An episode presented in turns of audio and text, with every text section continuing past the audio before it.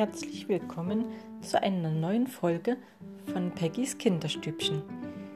Ich bin da, um euch so ein bisschen zu beraten oder Tipps zu geben, um bedürfnisorientierte Erziehung bei Kindern ermöglichen zu können. Viel Spaß mit dieser Folge. Heute geht es um freche Antworten und wie man am besten damit umgehen kann.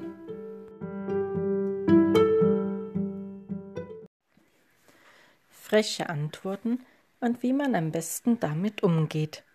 Zuerst mal sind wir natürlich sauer und gekränkt, wenn unser Kind uns freche Antworten gibt oder sogar Ausdrücke sagt.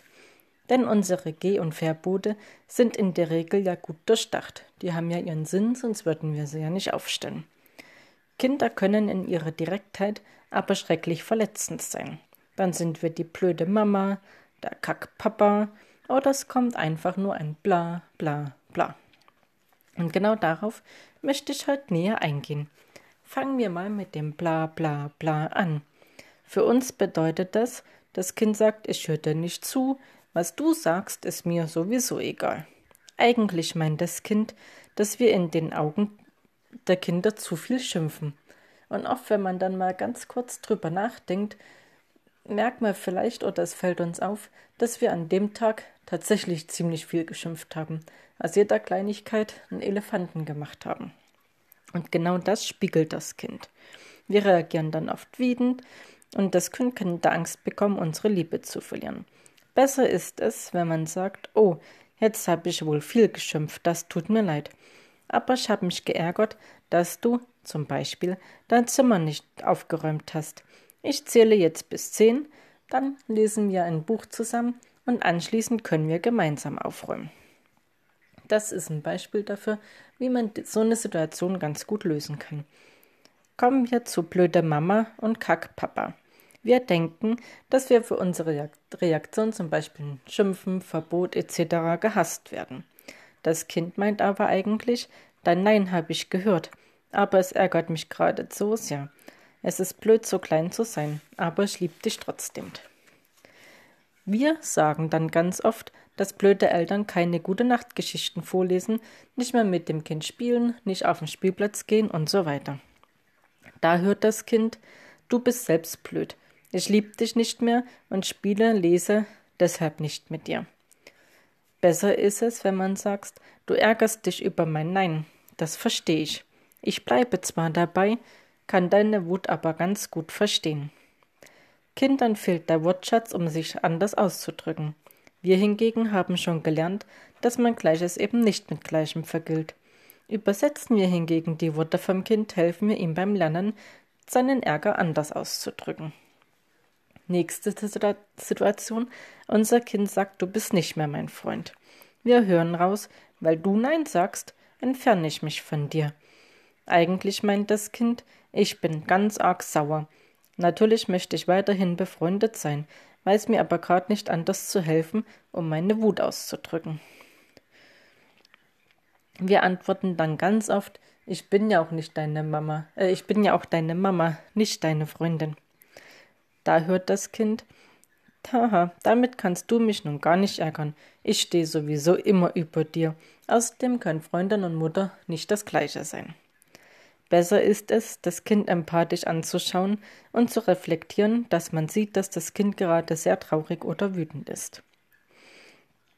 Außerdem kann man noch dazu sagen, das Kind entscheidet selbst, wessen Freund es ist. Wir sollten es akzeptieren, wenn es sich für eine Weile gegen unsere Freundschaft entscheidet. Eine weitere Situation, die oft passiert, ist, dass das Kind sagt, mach ich aber nicht, Pech gehabt. Wir hören dann, Du hast mir gar nichts zu sagen. Ich höre gar nicht auf dich, Basta. Eigentlich meint das Kind, jetzt weißt du mal, wie es mir geht, wenn du was Bestimmtes von mir möchtest. Wenn ich zu dir sage, ich höre nicht, fühle ich mich etwas größer. Unsere, unsere Reaktion ist dann ganz oft, wenn du das nicht sofort machst, dann hast du gleich Pech. Das Kind hört raus, ich bin mächtiger als du, nutze das, wenn du nicht sofort hörst. Das riskierst du lieber nicht. Besser ist es, wenn wir sagen, ja, ich hab Pech, wenn du das nicht machst, das nicht machst. Ich möchte aber, dass du jetzt zum Beispiel deine Sachen im Flur aufräumst. Ich will dich aber nicht dazu zwingen. Hast du vielleicht eine Idee, wie wir das lösen können und es beiden uns mit der Lösung gut geht? Es ist ja keine Schande zuzugeben, dass man keine Option außer ein Druckmittel anzuwenden mehr hat. Darzulegen, warum man etwas möchte und eine gemeinsame Lösung zu erbitten hilft. Ganz oft kommen für die Lösungsidee überraschende Antworten vom Kind. Kommen wir mal zum Thema Fernsehen. Kinder lieben Geschichten und möchten immer wieder neue aufnehmen. Und auch wir, wenn wir mal ehrlich sind, können uns manchmal ganz schlecht von einer Serie oder einem Film lösen. Der präfrontale Kortex wird, wenn wir Fernsehen gucken, ziemlich träge und kann nicht mehr gegen unser faules Basissystem ankämpfen. Dadurch schwindet die Impulskontrolle. Was Kinder auch ganz gern machen, ist vermeintlich freches Grinsen. Normalerweise lächeln wir, wenn wir glücklich sind. Dieses Lächeln wirkt weltweit friedenstiftend und entwaffnend. Manchmal jedoch verzerrt es sich zu einem unangenehmen Grinsen. Das Lächeln ist eine ganz, ganz alte Beschwichtigungsgeste und soll entschärfen. Das kann man auch heute noch, zum Beispiel im Zoo, bei Affen beobachten. Wurde das Kind bei einem unerwünschten Verhalten ertappt, grinst es uns an, weil es weiß, es hat was Verbotenes getan und uns wütend gemacht. Es zeigt damit, es ist sich seiner Unterlegenheit bewusst. Leider bedeutet das aber nicht automatisch, dass es mit seinem Verhalten aufhört. Es möchte uns eine Reaktion entlocken und uns etwas mitteilen. Es sagt quasi übersetzt, tut mir leid, dass du dich jetzt über mich ärgerst, aber ich weiß mir echt keinen anderen Rat im Moment. Kannst du mir bitte zuhören? Eine vorsätzliche Provokation ist evolutionsbiologisch eigentlich gar nicht im Verhaltensrepertoire von Kindern vorgesehen. Wir dürfen natürlich durchaus sagen, dass uns das Grinsen wütend macht und provoziert und wir dann am liebsten mal ganz laut schreien würden. Das erklärt dem Kind die Ursache und Wirkung über die Gefühlswelt von uns Erwachsenen. Wir können dann eine Entspannungstechnik anwenden, damit lernt das Kind gesellschaftliche Strategien zur Wutbewältigung, zum Beispiel, indem wir einfach bis zehn zählen, das Zimmer kurz verlassen, bis zehn zählen und dann nochmal wieder reinkommen. Und anschließend unsere, unsere Wünsche dem Kind ganz ruhig vorbringen.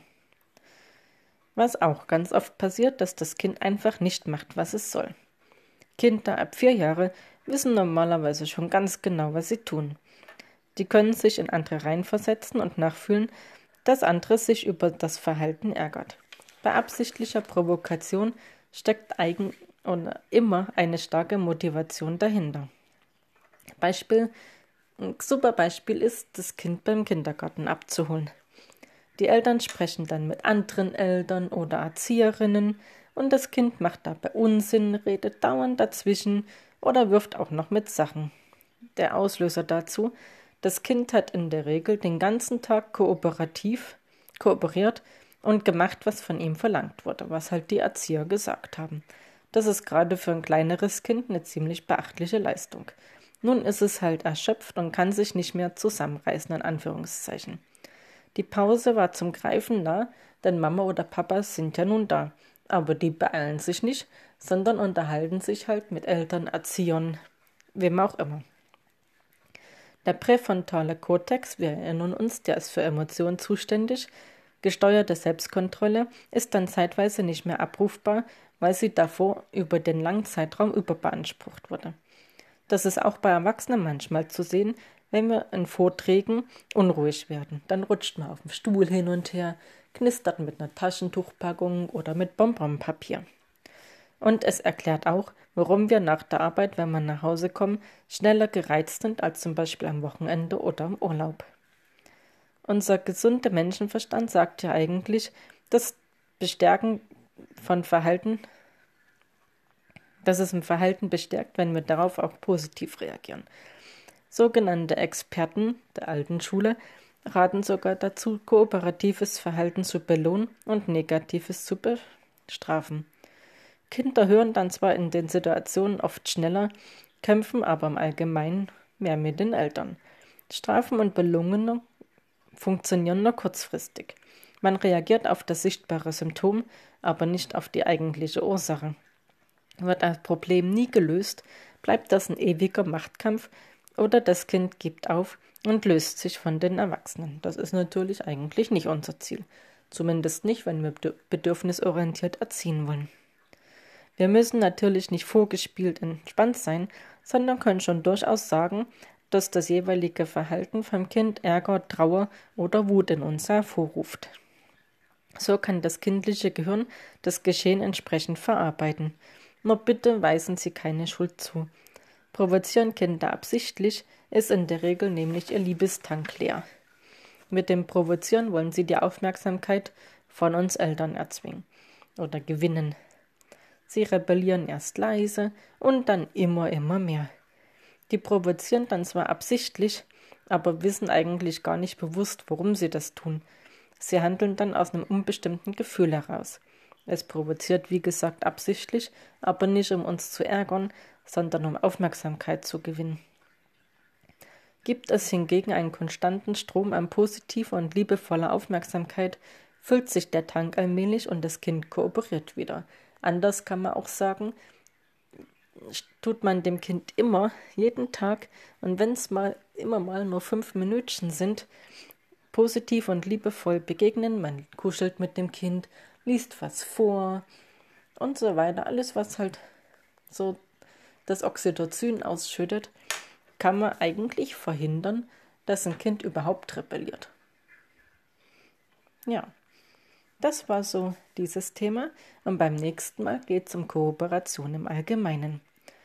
Da ich ja nun kein Wissenschaftler oder sonstiges bin, habe ich natürlich all dieses Wissen mir nicht mal so eben aus dem Finger gezaubert, sondern ich bin ein großer Freund von Daniel Graf und Katja Seide und das sind zwei Autorinnen unter anderem und Pädagoginnen. Und die haben das Buch Das gewünschteste Wunschkind geschrieben, was ich auch zu Hause habe und wo ich die meisten Tipps raus habe.